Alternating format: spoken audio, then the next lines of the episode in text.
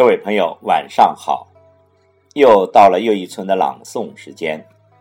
今晚要和你继续分享的是我从网络上摘编下来的三十个充满爱心的小故事中的第五个部分。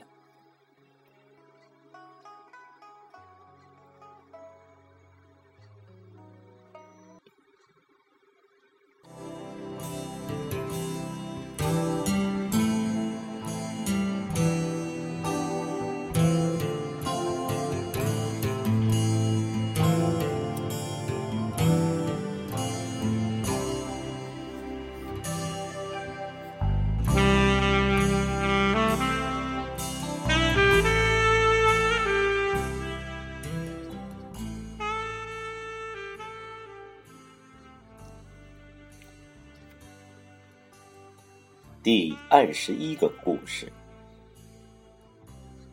他每个星期三都会去邮局，人们都称他为星期三小姐。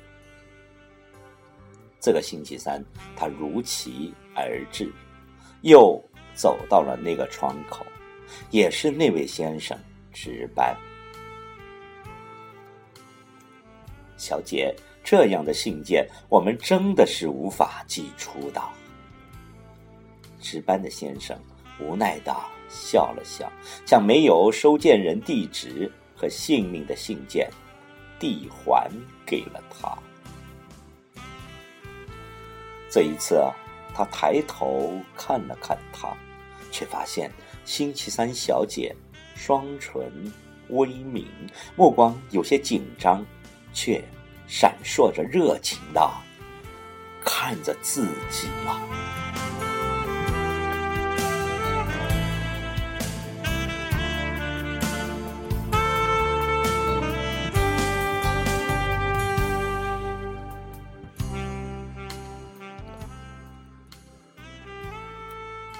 第二十二个故事，他遇到了空难。拳击一百多个人，就他一个人活了下来。当救援队找到他时，医生连连说：“他受了那样的重伤还能活着，是一个奇迹。”后来妻子问他：“是什么信念让你坚持活了下来？”他。微笑着说：“我当时一直在想，如果我不在了，你该怎么办呢？”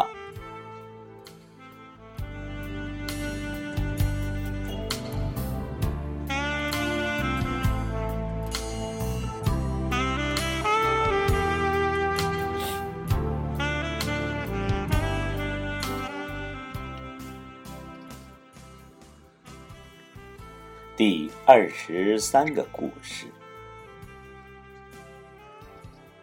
眼睛失明后，他脾气暴躁。妈妈训斥道：“你这样自暴自弃，从今往后，我只喊你起床、吃饭、睡觉，其他不再管你了。”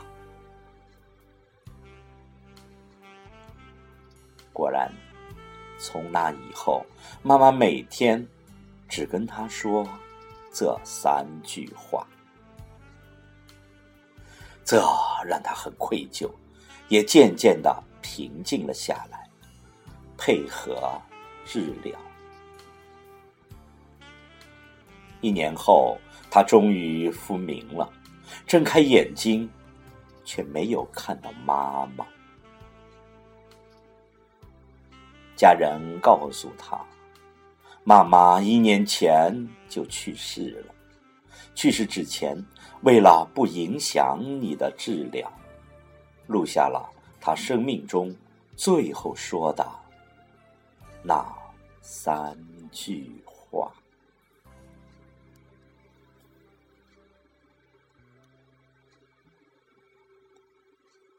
第二十四个故事。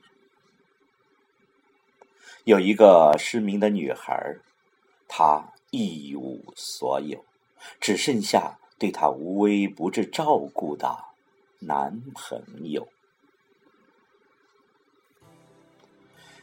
男朋友要和她结婚，她拒绝了，不愿拖累他。有一天，男朋友问她：“如果你的眼睛好了，能和我结婚吗？”女孩说：“那当然了。”终于，女孩移植了角膜，很快的恢复了视力。但是她发现男朋友原来也是个盲人。当男朋友再次向她求婚，女孩却拒绝了。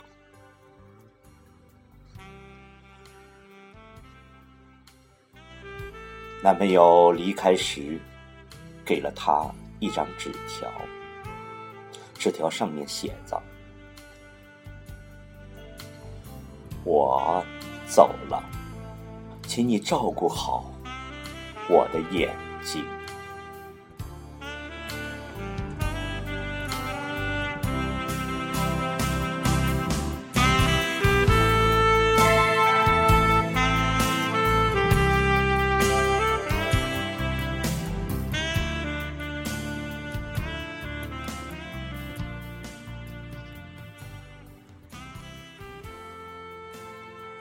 第二十五个故事。尽管有一位不愿透露姓名的恩人，愿意为安妮捐出心脏，但做心脏移植手术的费用还是花完了安妮夫妻俩全部的积蓄。手术前夜，丈夫望着躺在床上的安妮。眼中含着泪花，签字的手有点发抖。快签吧，你这个小气鬼！等我身体好了，会挣钱还你的。丈夫的表现让安妮很不高兴。手术很成功，安妮睁开眼睛问护士。我那没心肝的丈夫在哪儿？护士递过一张纸，上面画着一颗鲜红的心和一行小字：“这是我最后能给你的了，安妮，爱你的丈夫。”